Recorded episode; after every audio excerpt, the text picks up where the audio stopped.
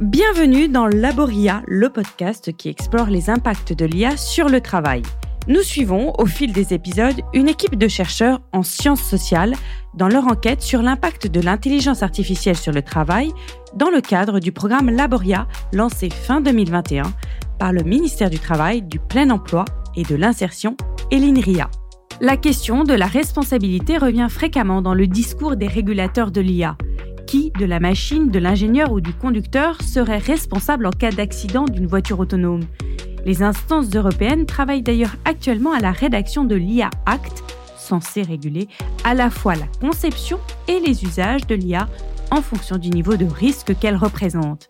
Mais la question de la responsabilité ne se limite pas au champ éthique ou juridique. Les sociologues du travail y voient là un des principaux déterminants de l'engagement ou du bien-être des travailleurs, que l'IA soit risquée ou non au sens de l'IA Act. Suis-je toujours responsable de la détection du cancer si c'est une IA qui met en évidence les anomalies sur l'imagerie? Ai-je toujours un rôle important à jouer si c'est une caméra qui fait aujourd'hui le travail que je faisais hier avec mes yeux? Voici le type de questions auxquelles nos invités vont tâcher d'apporter une réponse depuis leur perspective particulière. Pour parler de cette responsabilité morale de l'IA, j'ai à mes côtés Simon Borel, sociologue, responsable innovation amatrice, un laboratoire d'innovation technologique et sociale. Bonjour Simon. Bonjour. Sylvain Dalmas, cofondateur de plusieurs sociétés dans l'IA et aujourd'hui vous représentez Alia Santé, fondée en 2021. Cette jeune start-up accompagne les biotech et les medtech sur la mise en place de l'IA au service de la santé parce qu'il faut savoir que c'est extrêmement complexe de monter un projet d'IA. 80% d'entre eux d'ailleurs n'aboutissent pas à cause de la donnée, pour pallier à ce problème, Aléa Santé construit des produits qui permettent de structurer la base de données, de les qualifier et ensuite d'augmenter ces données pour permettre de créer plus rapidement un algorithme d'IA Santé. Bonjour Sylvain Dalma. Bonjour, merci beaucoup de me recevoir. Et enfin, Maxime Donabédian. Bonjour Maxime. Bonjour. Vous êtes responsable innovation chez Air France Industrie et plus particulièrement sur l'entretien des moteurs. Vous êtes en charge de déploiement de solutions innovantes pour permettre de détecter les défauts des moteurs. Alors, se sent-on responsable de ce que l'on fait s'il y a fait aussi? Est-ce qu'il y a un risque de déresponsabilité, voire d'effacement de l'humain? Et comment cette question de responsabilité au travail se pose particulièrement dans des secteurs à risque ou à fort enjeu éthique, en santé, dans l'aérien? Par exemple en termes de responsabilité médico-légale. Bienvenue dans Laboria, le podcast. Simon Borel, de quoi parle-t-on quand on évoque la responsabilité au travail? Quels sont les enjeux? Alors, quand on parle de responsabilité au travail, bien sûr, il y aurait plusieurs et plein de définitions de la responsabilité. Mais en sociologie, on peut trouver trois grandes dimensions qui permettent de penser euh, ce sujet. Donc, premièrement, une première dimension, la responsabilité au travail, c'est l'action de prendre en charge le travail. Les travailleurs s'impliquent et s'engagent dans leur travail et assument de se voir euh, attribuer ses activités et ses conséquences. Donc là, on est dans la dimension assumer la responsabilité. Il y a une deuxième dimension qui est rendre compte de son travail. Donc la capacité de répondre de son travail, c'est-à-dire euh, ses manières de faire, ses décisions, ses choix, les résultats obtenus. Donc d'en rendre compte devant ses collègues ou sa hiérarchie et d'en assumer à la fois les motifs, pourquoi est-ce que j'ai agi de cette manière, la réalisation, comment j'ai fait pour en arriver là, et les conséquences, donc euh, avec la possibilité d'être jugé pour ses actes. Donc là, on est dans la dimension porter la responsabilité du travail. Et une dernière dimension, c'est être en capacité d'agir sur son travail. Donc pour pouvoir en rendre compte, il faut pouvoir faire des choix, orienter, décider, ce qui suppose aussi de pouvoir comprendre et décrire les tenants et les aboutissants des différentes activités, technologies ou process sur lesquels on intervient. Donc là, on est dans la dernière dimension qui est exercer sa responsabilité. Et donc tout l'enjeu de la responsabilité au travail, c'est de pouvoir euh, tendre vers, euh, au fond, une juste part de responsabilité pour le salarié entre euh, assumer, porter et exercer sa responsabilité qui du coup apporte un sentiment de reconnaissance et de fierté d'être à, la fois sujet et cause de ce qui se produit dans le travail, et d'éviter le double écueil de la déresponsabilisation. Je ne suis pas ou je ne me sens pas responsable du travail que j'exerce, ou de l'hyper-responsabilisation. On me fait porter l'entière responsabilité qui, euh, en réalité, n'incombe pas qu'à moi. Maxime, est-ce que ça fait sens, cette définition chez Air France Industrie? Oui, tout à fait, puisque quand on parle de responsabilité au travail, euh, chez Air France Industrie, on parle directement de la sécurité des vols. Chaque personne qui intervient sur un moteur a pleinement conscience que ses actes vont avoir un impact direct sur cette question-là. Donc, euh, je pense pense que c'est important d'aborder ce sujet. Globalement, on met à disposition des outils pour aider la personne dans sa responsabilité au quotidien, des outils d'aide à la décision. Et l'intelligence artificielle est un outil d'aide à la décision, mais à l'heure actuelle, il n'est pas perçu comme tel. Ces outils sont perçus comment alors par euh, les travailleurs? Je pense qu'à l'heure actuelle, l'IA est perçue comme invasive, puisqu'elle a une compétence qui est similaire au final à ce que fait un, opérateur. Elle va détecter les défauts. Et pour eux, c'est pas normal, c'est parce qu'ils n'ont pas détecté les défauts et euh, l'outil va les aider dans ce défaut-là. Non, c'est elle fait ce que je fais, peut-être mieux, peut-être moins bien, mais dans tous les cas, il va falloir que je prenne en compte ce qu'elle fait. Et ça, c'est nouveau, puisque la personne n'a pas à intervenir directement sur le moteur, dire voilà, j'ai trouvé un défaut, j'ai un outil qui m'aide à dire si ce défaut est viable ou pas viable. Là, non, c'est on me trouve des défauts, qu'est-ce que je fais derrière? Et c'est ça qui change pour eux. Du coup, ça suscite des craintes, des freins dans leur travail? Oui, totalement. C'est une crainte d'une part d'être remplacé, puisque du coup, est-ce que mon métier fait sens? Même si le métier d'inspecteur n'est pas que sur la détection de défauts, bien au contraire, puisqu'on va qualifier le défaut, on va potentiellement réparer, intervenir sur ce défaut-là. Mais pour eux, on leur retire une partie de leur travail. Donc, est-ce qu'on leur retire une partie de la responsabilité? Et le gros frein, c'est de dire, s'il y a détecte un défaut et que moi, j'ai pas détecté de défaut, est-ce que une sanction est possible? Et c'est là où on rentre pleinement dans la responsabilité, dans pourquoi j'aurais à faire ce travail-là si on le fait pour moi.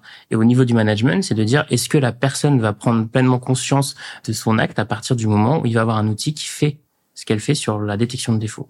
Pour imaginer que elle laisse l'outil détecter et elle passe derrière pour voir ce que l'outil a vu. Alors que, à l'heure actuelle, c'est pas du tout le cas, c'est pas ce qu'on demande, c'est pas ce qu'on veut. Est-ce que ça va jusqu'au droit de retrait de l'opérateur? On peut imaginer effectivement une personne qui dise, bah, moi, euh, cet outil-là, je me sens pas de travailler avec.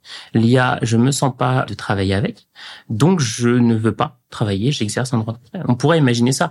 Est-ce qu'on en est là? Pour l'instant, non parce qu'on communique suffisamment, parce qu'il y a avec une composante de l'outil qu'on a intégré. On peut partir du principe que euh, c'est pas le cœur de notre projet, mais elle est là. Laboria travaille sur six terrains d'investigation. Simon, les chercheurs se rendent dans des entreprises comme euh, par exemple Air France Industrie auprès des travailleurs qui utilisent donc l'IA. Et en tant que chercheur, vous menez des entretiens, faites des observations sur ces terrains. Quelle tendance émerge sur la question de la responsabilité de l'IA au travail? Alors évidemment, il y a plusieurs types de tendances. Hein. C'est pas euh, univoque, hein, mais il y a, euh, en l'occurrence, on peut commencer par des résultats, on va dire plutôt positifs, avec euh, au fond des IA qui ont tendance plutôt à améliorer le sentiment de responsabilité, en tout cas dans la manière dont elles sont appropriées par les salariés. Par exemple, l'IA, ça peut être un outil de réassurance et de sécurisation des pratiques professionnelles qui peuvent apporter plus d'assurance, de légitimité dans la prise de décision. Par exemple, une IA qui aide à détecter les fraudes ou les illégalités, ça permet aux salariés en charge de ces process de ne pas passer à côté euh, d'une erreur et d'avoir un cran de sécurité qui euh, est gage de sécurité dans leur pratique. L'IA peut être aussi un révélateur au fond des capacités professionnelles et faire ressortir des palettes de compétences euh, pour les travailleurs. Par exemple, là aussi sur des IA administratives de détection d'anomalies dans le traitement des dossiers, il y a une capacité de suivi beaucoup plus large, un suivi à 360, là où auparavant euh, les salariés étaient très euh, fixés sur une tâche euh, très fonctionnelle et très partielle. Donc ça peut parfois élargir le champ d'intervention des travailleurs. Est-ce qu'il n'y a pas aussi parfois une perte de responsabilité à l'inverse? Alors oui, on peut effectivement observer ça. C'est en, écho d'ailleurs à ce que pouvait dire Maxime. Hein. Il y a une fragmentation, une dilution possible des responsabilités avec au fond un sentiment euh, de diminution de la maîtrise de son travail, avec euh, effectivement euh, une délégation des tâches de décision à l'IA. Donc pourquoi du coup assumer la responsabilité d'une tâche que je n'exécute plus ou que l'IA peut parfois réaliser mieux que moi et donc qui peut parfois conduire à des conduites d'effacement? Je ne prendrai pas la responsabilité de signer pour une IA. On peut même avoir parfois des risques même de déresponsabilisation. Hein. C'est-à-dire qu'il y a une délégation passive à l'IA. On s'en remet du coup à l'intelligence artificielle. Et là, il y a un risque de perte de sensibilité et de compétence dans l'exercice de son travail parfois. Puis enfin, il y a aussi la question euh, de la difficulté à comprendre les contenus algorithmiques qui sont présents dans l'IA avec un effet boîte noire euh, bien connu qui, euh, du coup, empêche les salariés d'avoir le sentiment de maîtriser leur travail et qui peut leur faire perdre le sens de leur responsabilité. Y a-t-il, au contraire aussi, eh bien, euh, un sentiment accru de responsabilité des salariés? Parfois, en effet, loin de la déresponsabilisation, ça peut effectivement se traduire par euh, un surcroît de responsabilité qui pèse sur le salarié. Donc, euh, l'intervention de l'IA peut être un vecteur de responsabilisation excessive des agents humains qui doivent prendre une décision en étant du coup informés, confortés par l'IA. Mais du coup, ça veut dire qu'on attend d'eux beaucoup plus euh, d'infaillibilité dans la prise de décision. Et au fond, il faut qu'ils soient de plus en plus sûrs dans leur prise de décision parce qu'on sait que derrière, il y a une IA qui vérifie. Et donc, de fait, ils doivent en assumer une responsabilité totale, là où auparavant, les risques de faille sur le plan humain étaient peut-être davantage reconnus. Si la question de la responsabilité se pose pour ceux qui utilisent l'IA dans le travail, elle se pose aussi peut-être différemment pour ceux qui conçoivent les solutions. C'est votre cas, Sylvain. Est-ce que vous intégrez ces réflexions sur la responsabilité dès la conception? Oui, bien sûr. Donc, il faut être vigilant justement sur l'intégration des algorithmes d'intelligence artificielle dans un métier. L'intelligence artificielle, c'est un outil qui est présent pour renforcer l'humain pour renforcer le professionnel de santé, ici dans le cadre dans lequel nous, on exerce avec Alia Santé. L'IA, elle doit être intégrée dans un processus cognitif quotidien du professionnel de santé. Et donc, pour ça, il faut se poser la question de comment intégrer l'IA dans un ou des processus tout en s'assurant de l'adhésion de ses utilisateurs. Ça implique de faire une analyse sur la compréhension systémique de ces processus, qui est engagé dedans, quel est son rôle, quels sont ses buts, quelles sont les interactions qu'il va avoir avec quels autres acteurs? Et c'est important, par exemple, en dermatologie, on a euh, conçu une solution qui permet de faire la détection précoce du mélanome. Et on s'est posé la question de à quel moment dans le processus il fallait intégrer le modèle d'intelligence artificielle. Et on s'est posé la question de le délivrer directement au patient, de pouvoir avoir sur son téléphone cette solution euh, de détection. Ça veut dire que c'est la machine qui détecterait le diagnostic et qui annoncerait le diagnostic au patient? Voilà, dans cette première réflexion, c'était dans ce cadre-là qu'il a été positionné. Pourquoi? Parce qu'il y avait un temps long de mise en relation avec un dermatologue. C'est-à-dire aujourd'hui, euh, c'est à peu près entre 6 et 9 mois pour avoir une consultation avec un dermatologue. Donc l'idée, c'était de pouvoir raccourcir ce temps mais on s'est aperçu que c'était une fausse bonne idée. Pourquoi? Parce que certes, on faisait gagner un temps, mais on isolait le patient avec son diagnostic. C'est-à-dire le patient dans son salon apprenait qu'il avait un risque de cancer de la peau et il était isolé pour pouvoir euh, suivre une thérapie ou être accompagné. Il l'apprenait par la machine, donc effectivement là c'est complètement euh, déshumanisé. Tout à fait. Et au-delà de ça, on diminuait l'expertise du dermatologue puisque euh, bah, on délivrait un diagnostic sans lui avoir demandé son avis. Et euh, c'est pour ça qu'on s'est redirigé sur l'intégration de cette solution plutôt sur les médecins généralistes et les dermatologues directement dans leur consultation pour pouvoir en fait leur donner des éléments qui vont leur permettre de contredire le diagnostic. Le patient ne peut pas contredire le diagnostic ou le résultat de l'intelligence artificielle parce qu'il n'a pas l'expertise. Par contre, le dermatologue a l'expertise pour pouvoir contredire ce modèle d'intelligence artificielle. Et là, c'est important de lui donner les moyens de contredire ce résultat. Et pour ça, on utilise des modèles d'explicabilité. Ces modèles d'explicabilité permettent de faire ressortir les paramètres les plus importants qui ont permis à l'intelligence artificielle de prendre sa décision. Et ces paramètres-là sont des paramètres qui sont réfutables pour un dermatologue, puisqu'on va parler de colorimétrie, de granularité. Donc, c'est des informations qu'il maîtrise déjà donc, il a plus de compétences pour pouvoir remettre en cause le résultat de l'algorithme. Simon Borel, on voit bien à travers euh, vos témoignages, à travers les témoignages de Maxime, de Sylvain et de vous-même, qu'il y a des risques de déresponsabilisation avec l'IA ou au contraire de surresponsabilisation pour le salarié.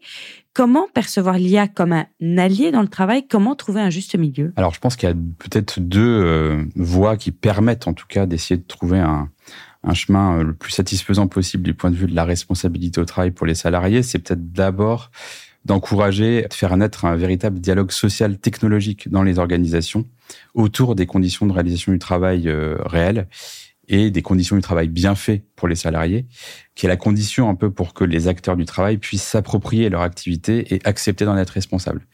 Et puis il y a peut-être un deuxième élément qu'évoquait un peu Sylvain, hein, c'est euh, fournir des modèles d'explicabilité et de réfutabilité des algorithmes à l'œuvre dans l'IA pour euh, avoir le sentiment qu'on a prise sur euh, effectivement euh, son travail et qu'on comprend pas l'intégralité, mais qu'on comprend les fondamentaux quand même des systèmes qu'on utilise. Merci beaucoup à tous les trois pour cet épisode passionnant.